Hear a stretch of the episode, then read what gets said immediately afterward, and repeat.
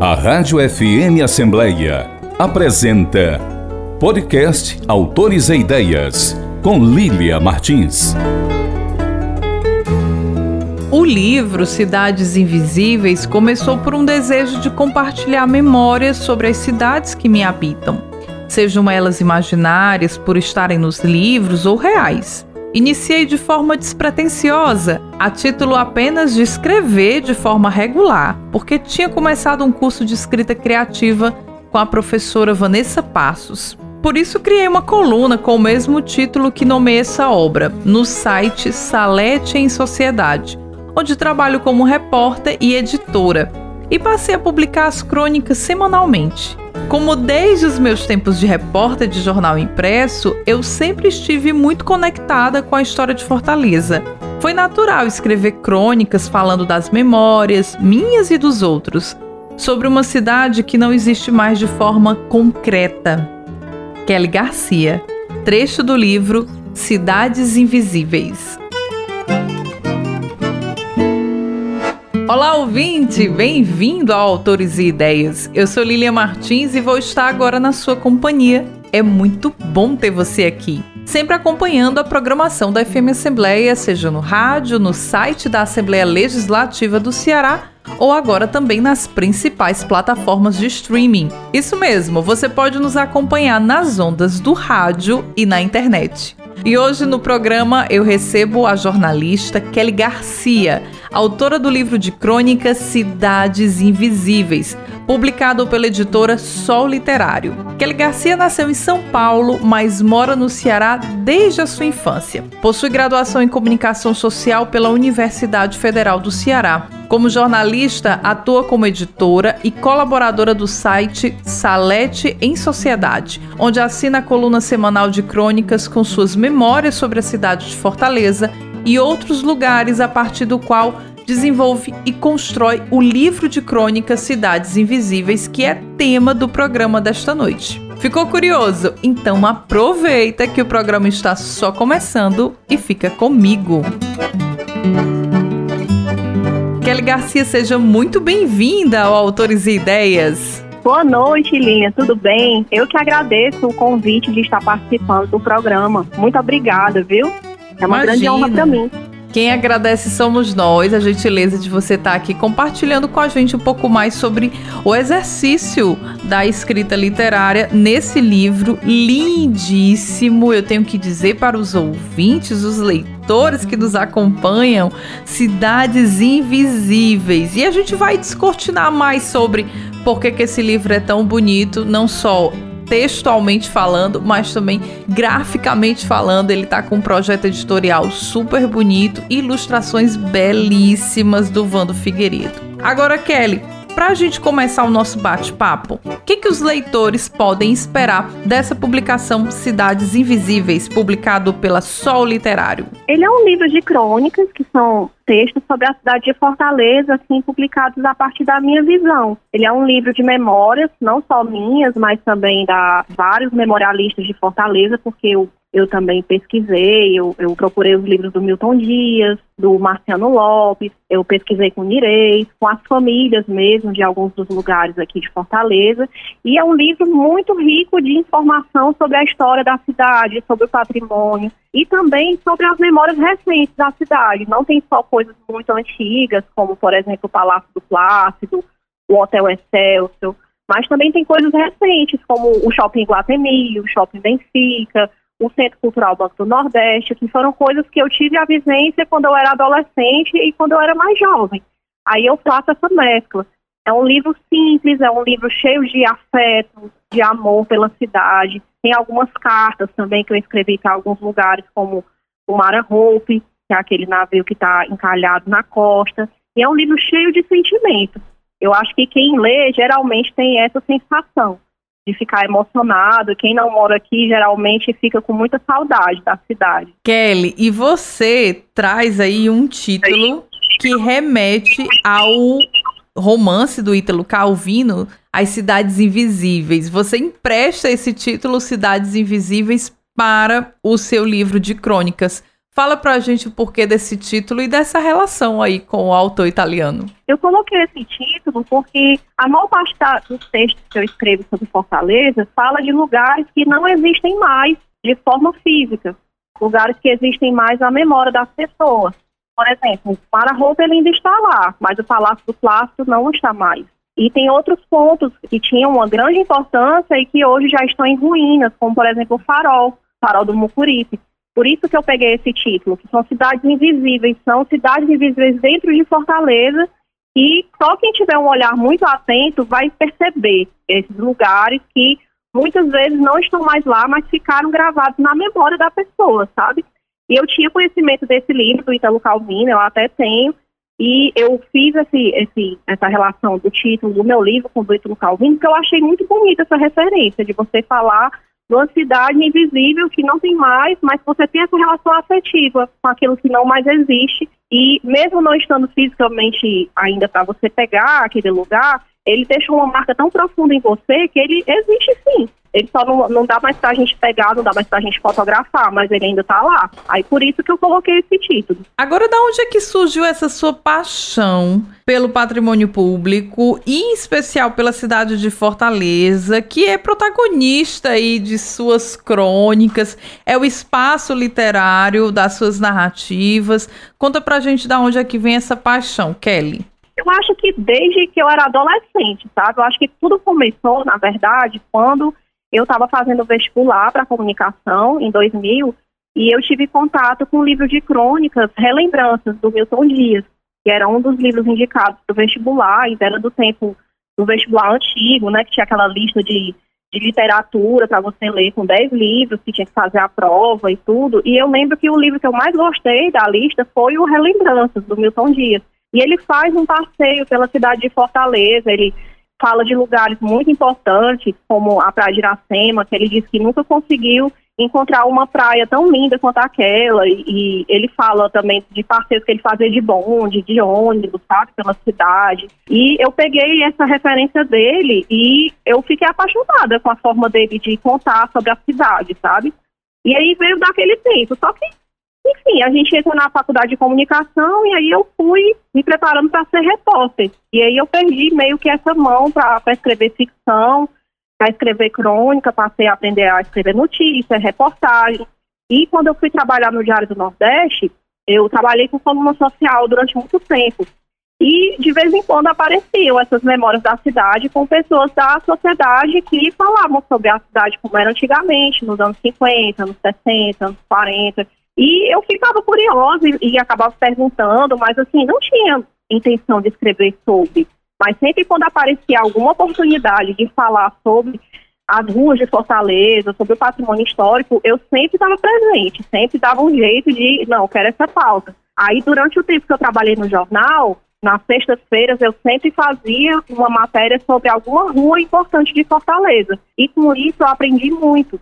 E eu comecei a acumular muito material. Geralmente tinha muito livro de memória que as pessoas deixavam para as colunistas sociais, como a Regina Marcha e a Leda Maria, e esses livros ficavam lá e as pessoas não gostavam tanto. Aí eu sempre pedia. Eu disse: não, você não quer? Pois eu quero, eu vou levar para casa. E eu comecei a ter um acervo bem bacana, sabe? E comecei a ler sobre, mas era tipo um hobby, sabe? Aí eu fui aprendendo mais e mais e mais e mais, e durante a pandemia, eu fiquei reclusa né, em casa, como todo mundo, e eu fiquei com muita saudade de visitar esses pontos, até porque já tinha algum tempo que eu tinha saído do jornal e eu estava trabalhando só de casa, em home office, né?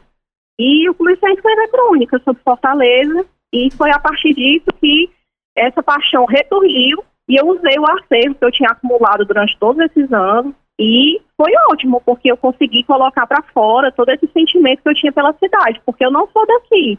Mas eu me criei aqui. Eu vim para cá para o Ceará, eu tinha só cinco anos e eu ainda hoje não moro em Fortaleza, eu moro em Calcaia, nunca morei em Fortaleza.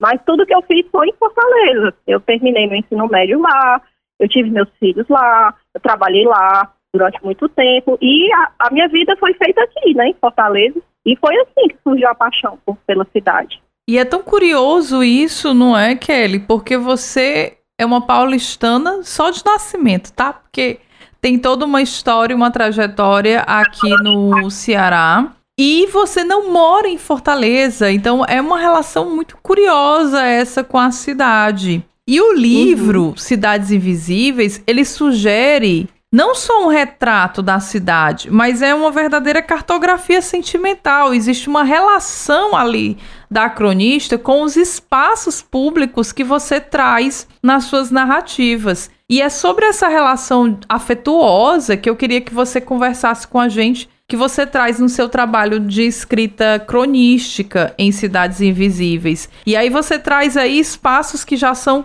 espaços turísticos, mas também espaços que não são turísticos.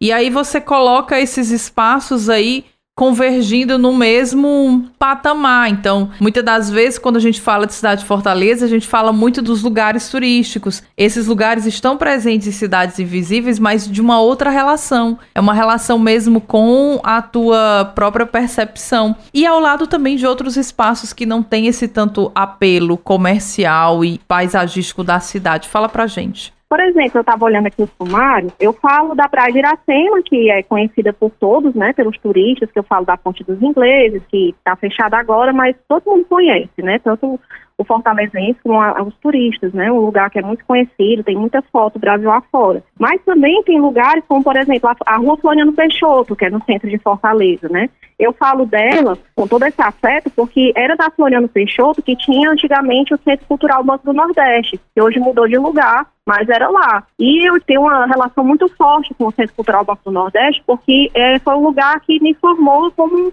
como assim, como pessoa que gosta de teatro, como eu aprendi muito sobre cinema lá, aprendi muito sobre música, porque era um lugar que eu podia ficar e era de graça, e eu podia assistir filmes, podia assistir peças de teatro, e era a época quando eu estava na faculdade e teve greve e eu ficava lá muito tempo. Às vezes eu passava três tardes por semana lá, sabe? E aí por isso que eu falei da Rua Floriano Peixoto. Foi inclusive a primeira crônica que eu fiz, sabe? Assim como a, a Rua 24 de Maio, a General Sampaio, que eu fiz essa crônica a partir de um dia que eu tinha ido comprar um jogo de videogame pro meu filho. E aí eu fiquei olhando aquele quarteirão e fui tentando costurar com as memórias de um, de um memorialista chamado Ferijão Montenegro. Ele fala muito daquela área da cidade porque ele morava lá perto. Assim como a Praça da Bandeira também, é só uma praça normal. E eu conto nesse texto da Praça da Bandeira como se fosse é um pequeno conto de uma situação que eu vivi quando eu estava no ensino médio, sabe? E além disso, também tem a Bezerra de Menezes, tem o cinema de Fortaleza, que hoje não tem mais, tipo o Cine São Luís, o Cine Diogo, e eu ainda tive a sorte de conhecer quando eu era adolescente, porque ainda não, não tinha deixado de funcionar. Tem o Montese, que eu fiz essa crônica falando sobre o fundador da cidade, da cidade não, do bairro, né, do, do fundador do bairro, que é o seu R. que faleceu no, no começo desse ano, e eu conheci ele por acaso, porque uma matéria sobre a, a Avenida Gomes de Mato, e aí eu consegui encontrar a casa dele e ele me falou um pouco sobre a história do bairro e foi totalmente aleatório, sabe? E eu falo desses lugares, né, que não são turísticos e falo dos turísticos também, né? No caso, o Farol do Mucuripe, que era, antigamente era um lugar que as pessoas que as pessoas iam, né, os turistas, e hoje em dia não dá mais. Também a questão da, da estação João Felipe, né, que hoje ela não não é mais estação de trem, mas hoje é a estação das artes. Na época que eu escrevi a crônica, ainda estava fechado, e eu falo da, de como era andar de trem, né? Chegar lá naquela, naquela estação lindíssima, que não estava restaurada e que eu ficava tentando puxar pelas memórias do passado. Ficava pensando, quem será que passou por aqui, já que ela tem mais de um século, né? E é isso, sabe? Eu, eu tentei fazer isso com a minha memória da cidade. Inclusive, na última crônica, que é essa Mais de 30 anos de paixão, eu falo também sobre outros lugares mais, assim, periféricos, né? Digamos assim, porque em Fortaleza, além de trabalhar, de ter tido os meus filhos e ter estudado, os meus parentes que moram na cidade, eles moram em lugares periféricos, moram no Bom Jardim, na Grande Lisboa, no Dom Lustosa, e eu tenho ótimas lembranças desses lugares também, sabe? E é isso, sabe? Muito bom. Kelly, e você acredita que o seu trabalho com a escrita jornalística te ajudou no exercício da escrita literária? Eu acredito que sim, porque é, muitos dos textos que, que eu escrevi depois, com, assim como crônica, eu tinha escrito primeiro como matéria jornalística. Isso aconteceu, por exemplo, com a, a do Montese, com essa da falando da Bezerra de Menezes e eu acho que quando eu estava fazendo a matéria jornalística no Diário do Nordeste, eu peguei uma parte, né, das informações e isso acabou amadurecendo dentro de mim para que eu criasse um texto poético, sabe? Eu acho que me ajudou bastante nesse sentido. Pegar o olhar de repórter da época que eu trabalhava no, no jornal impresso é trazer isso para mim durante um tempo e isso amadurecer dentro de mim e se transformar num, num texto de, de crônica. Eu acredito que tenha me ajudado sim. E a própria escolha também pelo gênero literário do livro, né, que é o gênero crônica, ele é muito próximo da prática jornalista e é considerado esse gênero híbrido entre o jornalismo e a literatura, não é, Kelly? Uhum. É verdade. E, de certa forma, tem, tem textos aqui que depois que eu fui perceber que tem textos que são datados. Por exemplo, eu tive para fazer, essa é a segunda reimpressão do livro. Eu fiz uma, uma reimpressão especial para a Bienal, para poder lançar ele na Bienal. Aí, nessa reimpressão, eu tive que atualizar algumas coisas, porque tinham mudado. Eu tive que fazer algum, algumas notas de rodapé, por exemplo. Nessa crônica da Estação João Felipe, quando eu lancei a primeira edição, que foi em outubro do ano passado, ainda não tinha sido inaugurada a Estação das Artes. Aí, para que o leitor não ficasse deslocado, eu coloquei uma nota de rodapé falando que agora o prédio da, da Estação João Felipe era a Estação das Artes. A mesma coisa eu fiz também com o farol do Mucuripe, porque de, do ano passado para cá, ele caiu uma parte né, do farol, mas ele ainda está ainda tá, ainda a ser restaurado, sabe? Mas teve atualizações. Aí tem muito disso também.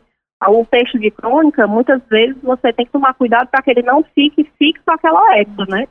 Ainda bem que não são todos, só são esses. Aí só precisei fazer essas pequenas atualizações. Mas é muito interessante, né, ver essa relação do texto com o próprio tempo e dos espaços também que, assim como o tempo passam, se deterioram, então é interessante pensar sobre isso. E já que tocou nesse assunto e está falando sobre essa relação de data e não deixar os textos datados, tem uma crônica sua que eu gosto muito do livro Cidades Invisíveis, que é Carta para minha filha de 12 anos. E trata justamente dessa relação do tempo e também da própria cidade, né? Em que, ao falar com a sua filha sobre os passeios em família, o tempo, a cidade que mudaram, você descreve também sobre a própria relação da filha com esses espaços, que não é mais a mesma forma que ela tinha com você quando criança, e traz aí esse papel importante da memória. Explica pra gente o papel da memória na construção dessas narrativas. Essa carta que eu fiz para minha filha quando ela fez 12 anos, ela foi assim muito marcada pela emoção. Até falando contigo, eu fico assim com os olhos meio marejados, sabe? Porque a minha filha mais velha, a Luísa, ela viveu comigo muito do que do que eu passei na cidade de Fortaleza, porque quando a gente, quando ela era menorzinha, que ela tinha três anos, quatro anos, a gente atravessava a cidade para poder eu levar ela para a creche, porque eu, eu morava no, no, bairro de Calcaia, Araturi, e eu trabalhava no Dionísio Torres. Aí todos os dias a gente portava a cidade até o Dionísio Torres, onde era a creche, que era perto da minha escola, que era a creche Giramundo. Aliás, era perto do meu trabalho, né, no caso, da creche Giramundo. E a gente, eu tinha que manter ela entretida porque ela era muito pequena, né? E era muito tempo de ônibus, a gente pegava dois ônibus para chegar e para voltar para casa. E eu tinha que criar em cima do, dos espaços para ela não ficar muito assim brava, né? Porque era cansativo pra caramba, muito cansativo. E aí eu ficcionava em vários lugares, tipo, é, quando a gente passava, a gente pegava o circular na, ali no centro e quando eu pegava, quando a gente passava ali pelo, pela prefeitura de Fortaleza, ali por trás da catedral, eu sempre brincava com ela, falando que ali era a floresta da Chapeuzinho Vermelho, porque a gente passa por vários, várias árvores, né? Ali é meio escuro. Aí eu sempre falava para ela isso e ela achava muito legal. Assim como quando a gente passava pelos viadutos da cidade, ali o viaduto da 13 de maio, ela achava bem legal ver a cidade assim do alto, sabe? E isso tudo era só para ela ficar entretida e ficar calma com a viagem, porque a gente precisava percorrer aquilo tudo de ônibus, que era longe da nossa casa, e ela precisava ter um certo conforto, né? A viagem, e era para isso. Aí, só que eu, durante a infância dela toda, eu sempre procurei levá-la para esses passeios mais culturais, levei ela para conheceu o Centro Cultural Banco do Nordeste, fiz aquele passeio do trenzinho da história com o Bode Oiô, ela foi na casa do José de Alencar, no Museu do Ceará. A maior parte dos museus de Fortaleza, ela conheceu criança, né? E depois de uma certa idade, você vê que a criança muda muito, né? Assim, a percepção do tempo, né? Aquilo que era legal naquele tempo, quando ela era criança, quando ela se tornou adolescente, já não tem mais tanta graça, né? E aí é hora de você repensar, né? Perguntar, você quer mesmo ou não? E isso, tipo, na carta eu falei muito disso, né? Que hoje os interesses dela são diferentes e que é preciso respeitar isso, né? Porque são, é outro momento. Mas, assim, essa questão de passar o que eu tenho de memória, do conhecimento que eu tenho sobre a cidade de Fortaleza para os meus filhos, eu sempre penso, sabe? Agora é hora do pequeno.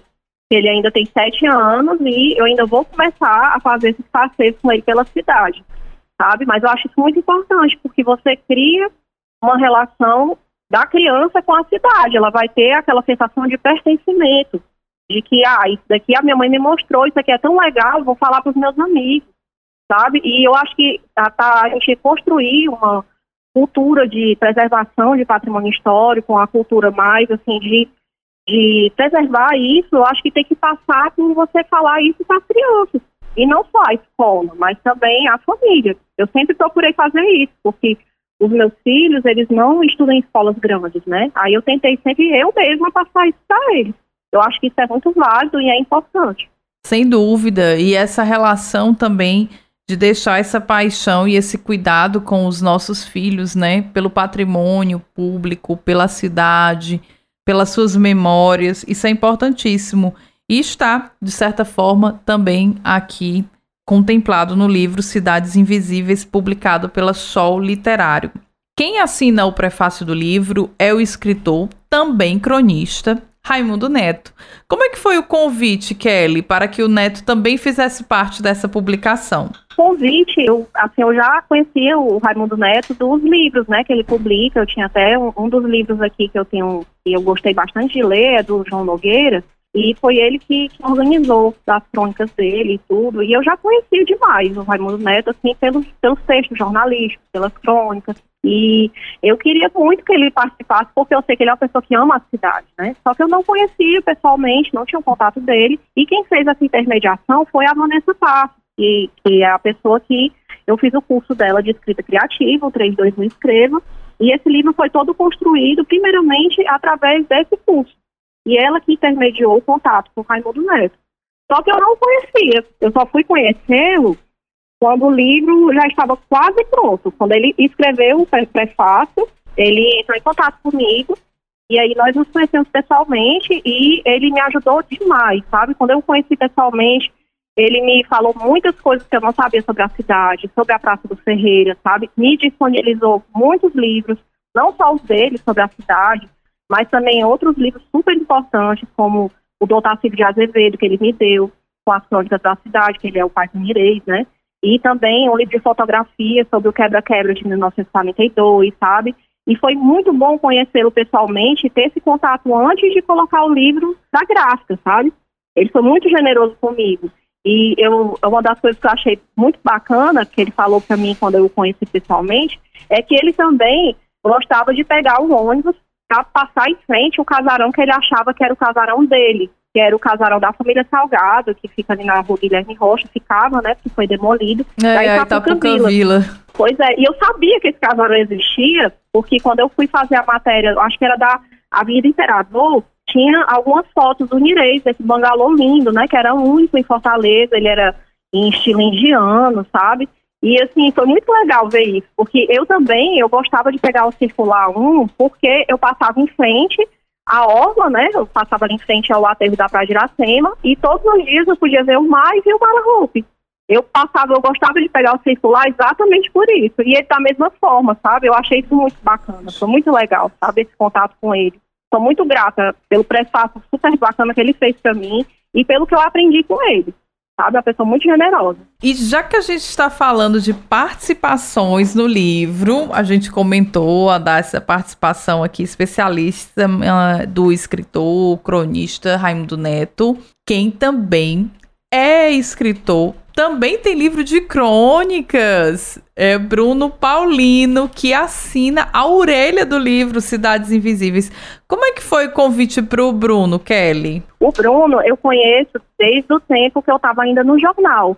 O Bruno estava lançando A Menina da Chuva, que eu acho que é o primeiro livro dele de crônicas sobre Xeramubim, as crônicas aqui da cidade que é onde ele mora. Aí ele me mandou o livro, me mandou para eu poder divulgar. Na época, eu tinha um, um, um, blog no Diário do Nordeste chamado Sopa de Livros. Nesse blog eu falava sobre lançamentos, sobre entrevistava alguns autores e ele mandou para mim um livro e a gente a gente se conheceu, né, assim, virtualmente. Eu, eu não não cheguei a conhecê-lo pessoalmente nessa época, né? E na, é, na época que eu estava terminando de fazer o livro, eu vi ele numa conversa com a Vanessa, uma live falando sobre crônica, e eu lembrei que ele, que ele era cronista também, e assim, muitas das influências que ele tem literárias parecem muito com as minhas. Ele também conhece Milton Dias, ele também tem essa relação com a cidade dele.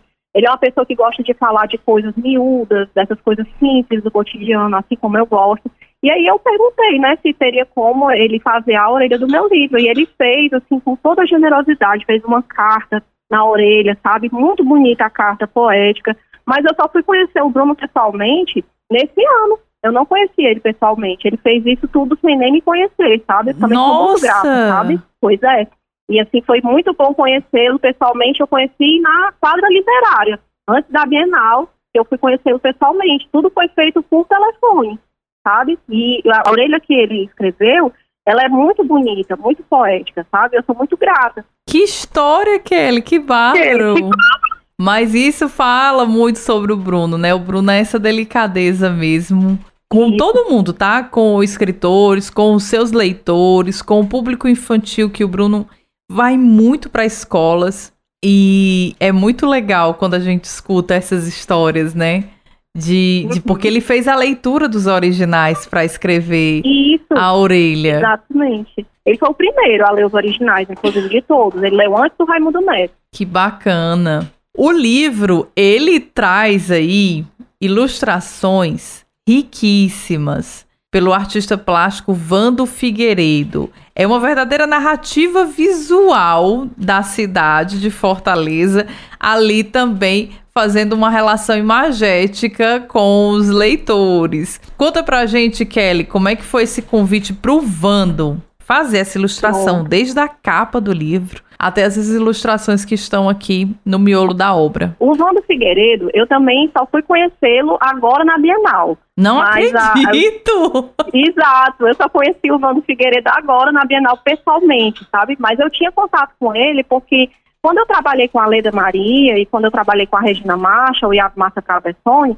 a gente sempre dava notícias, né, sobre a, a, os projetos dele, as premiações, as exposições aqui no, no Ceará e fora e no, no, nos outros países, que ele é uma pessoa super premiada, né, na, na área dele.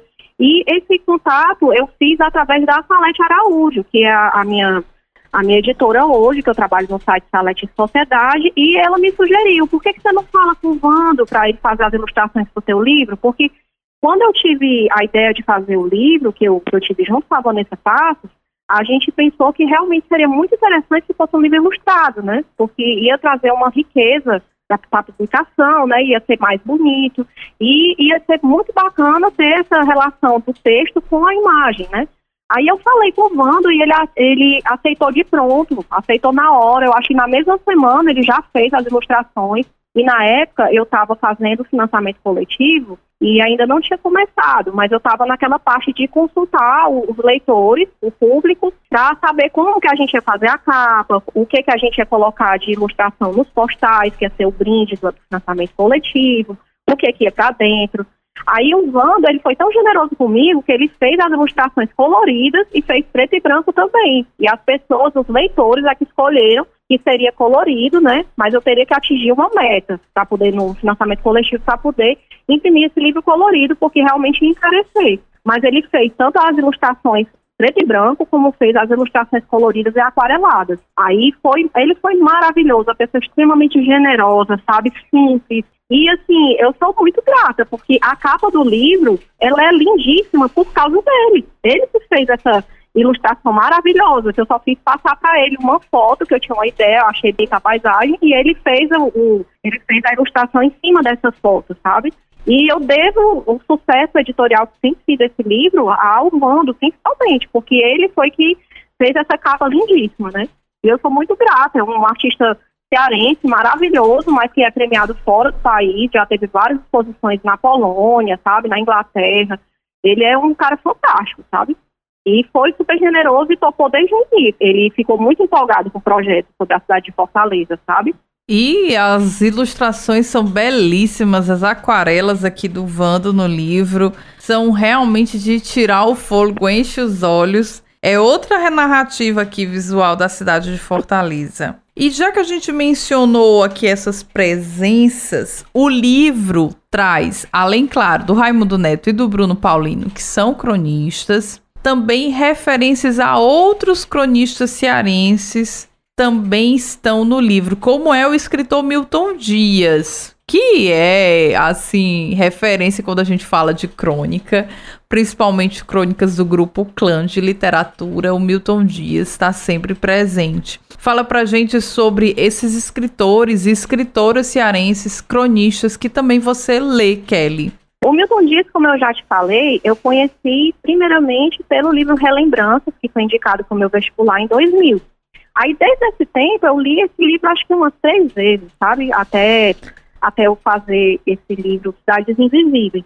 E de lá para cá, eu conheci outras obras do Milton Dias também, que é aquele Entre a Boca da Noite e a Madrugada. Eu comprei um livro raro no sebo também, que eu fiquei muito feliz porque ele veio autografado pelo próprio Milton Dias, é um livro raro que eu comprei no Sebo Geraldo, que são as cartas, as cartas que não foram enviadas, eu acho que é esse o nome, sabe? Com cartas que ele escreveu para várias coisas, sabe? E fantástico o livro também, que não teve editora, ele publicou independente, sabe? E eu eu tenho essa referência muito grande com ele, sabe? Eu não o conheci, claro, porque ele faleceu em 1983, que é o ano que eu nasci, mas assim, é como se eu conversasse com ele. Toda vez que eu, que eu leio os livros dele, parece que ele está conversando comigo, parece que ele está ali. Aí, na época, quando eu estava na coluna social, e até hoje ainda, quando eu converso com algumas pessoas, eu, eu tive a sorte de ter algumas fontes da coluna social que foram alunos do Milton Dias, porque ele era professor de francês durante muito tempo. E aí eu fico tentando puxar na memória dele como que ele era, sabe? Porque todo mundo fala que ele era muito tímido,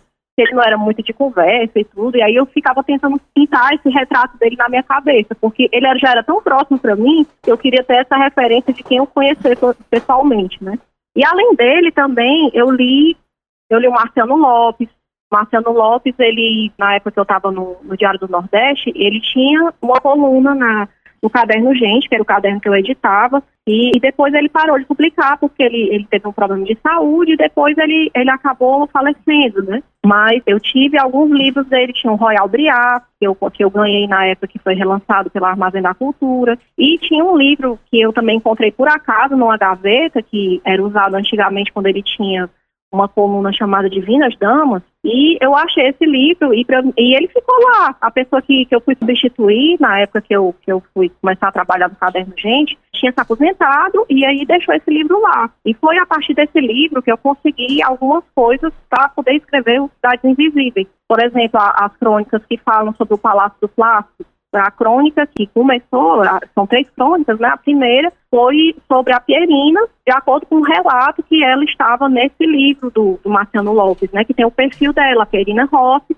e através desse perfil eu consegui entrar em contato com outra pessoa, que foi a Ângela Gurgel, que me deu o contato da, dos familiares da Pierina que ainda estavam vivos, como o Gerardo Gereissati, a Fátima Barbosa, e através deles eu consegui saber que aquele relato que ele escreveu sobre a Pierina chegando aqui em Fortaleza em 1917, para vir morar em definitivo por causa do Plácido de Carvalho, que foi quem construiu o castelo do Plácido para ela na aldeota, aquele relato foi real mesmo, porque parecia que era uma coisa ficcionalizada, parecia que não era. Mas aí quando eu entrei em contato com a família, eles disseram que o Marciano teve acesso a uma carta que ela tinha escrito e que ele fez o texto a partir dessa carta, que aquilo tudo era verdade. E por conta desse texto do Marciano é que eu consegui fazer essas crônicas sobre o Palácio do Plástico, sabe? E eu sempre gostei muito desse tipo de coisa. Esses livros de memórias, por exemplo. Na Bezerra de Menezes, eu peguei alguns textos das memórias do Danilo Almada para confeccionar aquele, a, aquela crônica sobre a,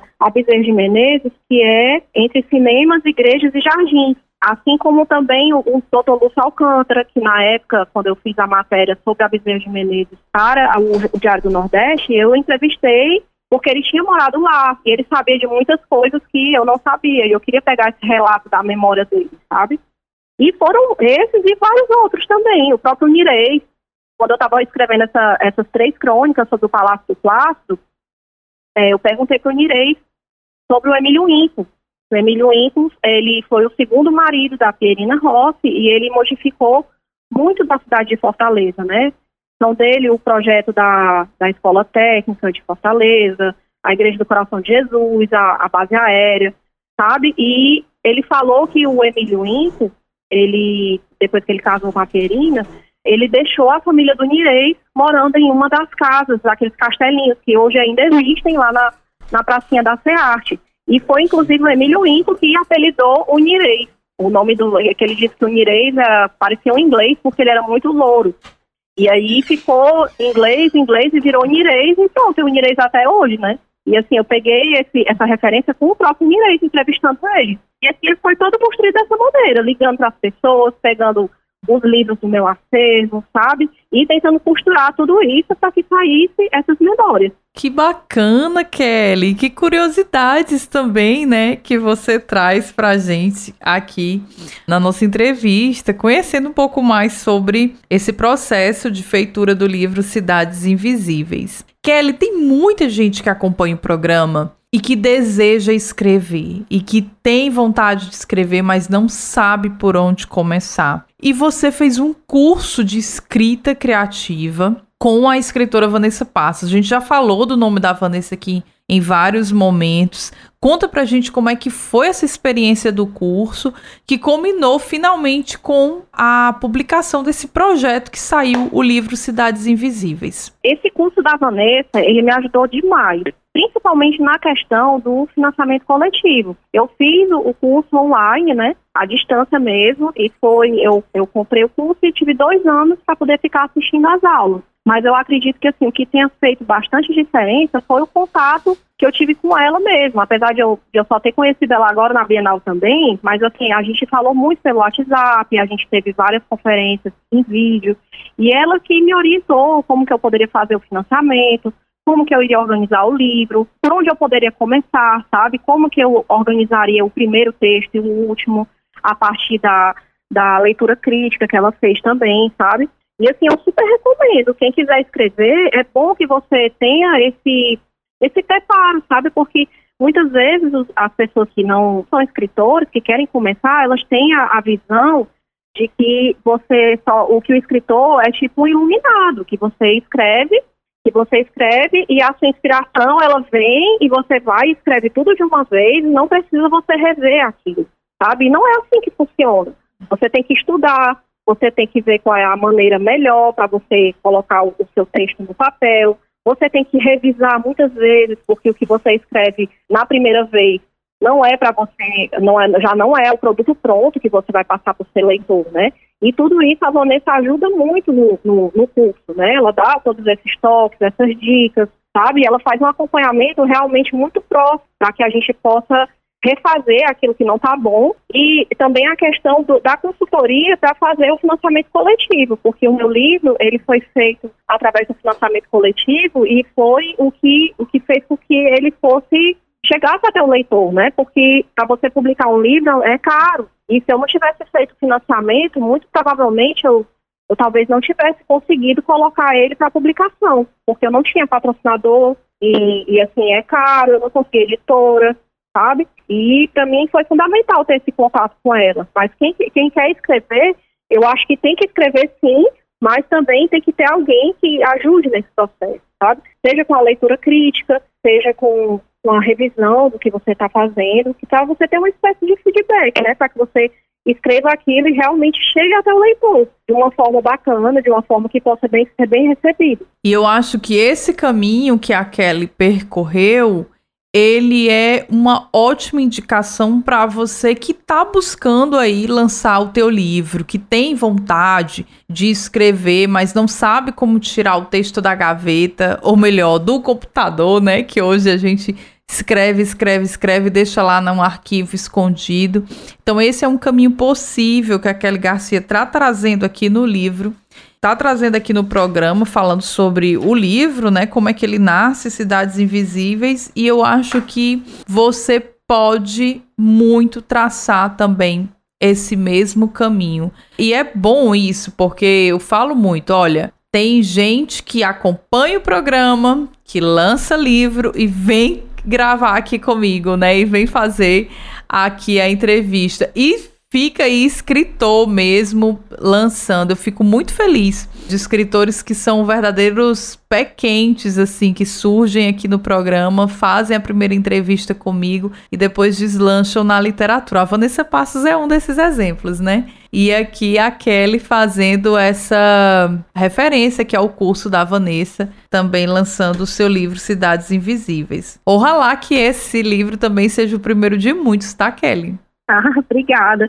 Eu realmente eu quero escrever mais, sabe? Até porque eu continuo escrevendo para o site da Salete e toda semana eu tenho um texto novo. Eu acredito que já dê para fazer algumas coletâneas, né? De, de, crônicas que, que eu escrevi, mas assim, eu também tenho um projeto de escrever depois sobre a cidade do meu pai, que é Jijoca de Jericoacoara, que é um lugar lindíssimo, né? Conhecido no mundo todo e que eu acho que se, se fosse feito crônicas sobre a cidade, eu acho que iria valorizar ainda mais e teria um apelo bem bacana, né, para o leitor. Olha só, já tô aí curtindo essa ideia de uma nova publicação. Kelly, a gente está chegando aqui na reta final da nossa entrevista e eu tenho que te fazer essa pergunta antes de encerrar que é qual lugar da cidade de Fortaleza é o seu preferido? Tem um lugar preferido? Ai, ai, é tão difícil escolher um lugar preferido, sabe? Mas eu acho que continua sendo o Mara Hope. Eu ainda estou planejando aqui para ver quando que eu vou fazer aquele passeio de veleiro de novo, para ver ele de pertinho, para ver o que, que mudou. Porque a última vez que eu fiz o passeio de veleiro foi em 2020 e eu fiquei assim encantada porque eu ainda não tinha visto ele tão de perto e ao pôr do sol, né? Mas já tem mais de dois anos, eu quero ver ele de novo, sabe? Mas é o meu lugar preferido, é lá. E, e, assim, eu quero muito voltar. Não sei quando é que eu vou fazer o passeio de novo, mas eu, eu quero fazer e quero escrever sobre isso. Que bacana! Eu conversei com ela, jornalista, escritora Kelly Garcia, autora do livro de crônicas Cidades Invisíveis, publicado pela Sol Literário. Kelly, quem está sintonizado no nosso bate-papo e quer adquirir a publicação, como é que faz para comprar o seu livro? Pode comprar comigo. Ele só está à venda comigo nas redes sociais, que é no Instagram, arroba Garcia. Ele só está disponível comigo e também tem uma livraria chamada Raiz de Livro, que está comercializando em Pentecoste, e também tem perfil no Instagram a livraria do Alexandre. Isso aí só por enquanto só tem esses dois lugares, só tem como adquirir dessa maneira. Diz de novo pra gente qual que é a página para entrar em contato com você e adquirir o livro direto com a autora já autografado. Que é no Instagram, arroba eu, Kelly Garcia. Eu boto ele autografado, dois postais, um marcador personalizado, uma embalagem toda azul, bonita, dependendo de quem for, eu posso até chegar até a pessoa, a gente pode bater fotos. E assim, tem um diferencial durante todo esse mês de dezembro, que é a promoção que eu estou fazendo. Ele estava custando 60 reais e agora ele está com 10% de desconto até o dia 31, 54, 54 reais. E se a pessoa quiser comprar dois livros, sai por 50. Aí é bom que a pessoa aproveite para comprar comigo agora, né? Porque vai autografado e outra coisa, é frete grátis, viu? Tanto para Fortaleza como para qualquer lugar do Brasil. Então tá dada aí todas as coordenadas para você adquirir o seu livro Cidades Invisíveis, que é lindo demais.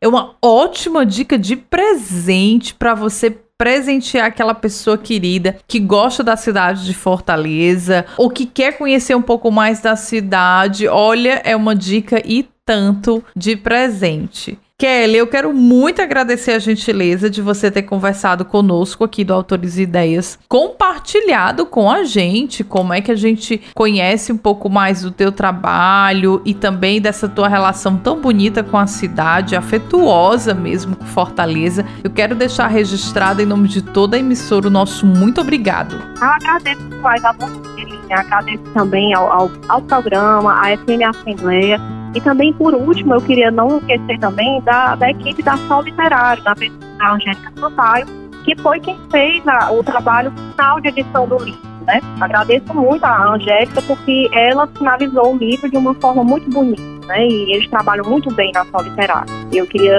finalizar com esse agradecimento pelo trabalho profissional que ela fez ao concluir esse livro dessa maneira. E depois deste nosso bate-papo com a escritora Kelly Garcia, eu desejo falar com você, que sempre está sintonizado com autores e ideias. Envie sua crítica, sugestão de entrevista e principalmente aquela pergunta sobre a obra literária que mais te deixou intrigado. Converse comigo. O nosso WhatsApp é 8598201 4848 e o e-mail é fmassembleia.l.ce.gov.br. Você pode ouvir o nosso programa também no formato podcast. Acesse as principais plataformas de streaming e compartilhe cultura. Informe Literário. Espetáculos de dança, música, poesia, artes visuais e cinema vão marcar o projeto Paracuru em Cena. Com abertura no dia 21 de dezembro, o projeto realizado pelo Centro Cultural Companhia de Dança acontecerá até abril de 2023 como parte da temporada da arte cearense. A programação do Paracuru em Cena contará com apresentações de artistas e coletivos de dança, música de Paracuru, sarau de poesia, exposições e exibições de filmes de arte e documentários. Haverá também palestras com o público após cada apresentação, com o intuito de estimular a visão crítica dos participantes. Entre as atrações do Paracuru em Cena estão Paracuru Companhia de Dança, Bando de Músico Mestre Pichuna, Escola de Dança de Paracuru, Coletivo de Poesia, artista plástico Neno Melo e fotógrafo Emílio Sanders. A curadoria da programação é do coordenador artístico do Centro Cultural Companhia de Dança, o bailarino Flávio Sampaio, idealizador do projeto. Participe! Mais informações pelo telefone 85 99201 5722. A Rádio FM Assembleia apresentou podcast Autores e Ideias com Lília Martins. O programa Autores e Ideias tem produção e apresentação de Lília Martins e finalização de Nabucodonosor Queiroz. Gerente-geral da Rádio FM Assembleia, Tarciana Campos, e coordenador de programação e áudio, Ronaldo César.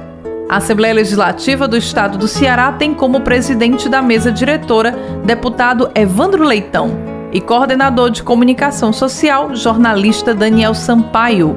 Até o próximo programa Autores e Ideias a história da literatura que você precisa ouvir.